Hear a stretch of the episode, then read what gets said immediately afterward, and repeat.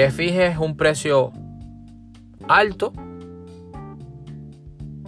es decir, un precio de prestigio, o que fijes un precio de penetración, un precio bajo.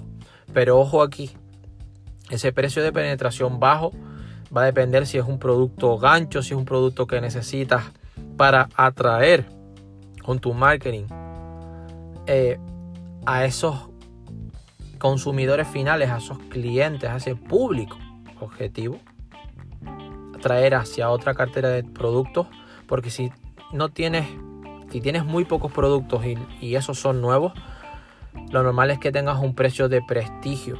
Básicamente, esto es importante no cambiarlo demasiado en el tiempo. Fíjate que hay empresas que han, y esto es la maravilla ¿no? del capitalismo, de las ventas o del marketing incluso, como empresas han conseguido tatuar a hierro caliente, fijar en el subconsciente de la gente, de las personas, de los consumidores finales, del público objetivo, el valor de sus productos dándoles un mayor precio. Ya si te digo Gucci, si te digo Dolce Gabbana, si te digo Versace, si te digo Christian Dior, eh, te va a venir a tu mente lujo, extravagancia, moda, riqueza.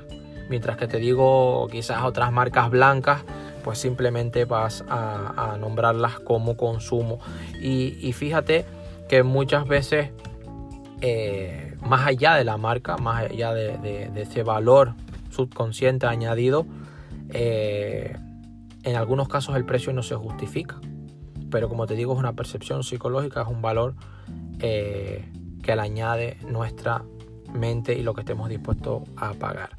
Entonces ten en cuenta eh, cuál es la estrategia que vas a utilizar porque en nuevos productos es difícil ya que no hay comparación directa. Si fijar un precio alto de prestigio, un precio de penetración o incluso un precio mixto.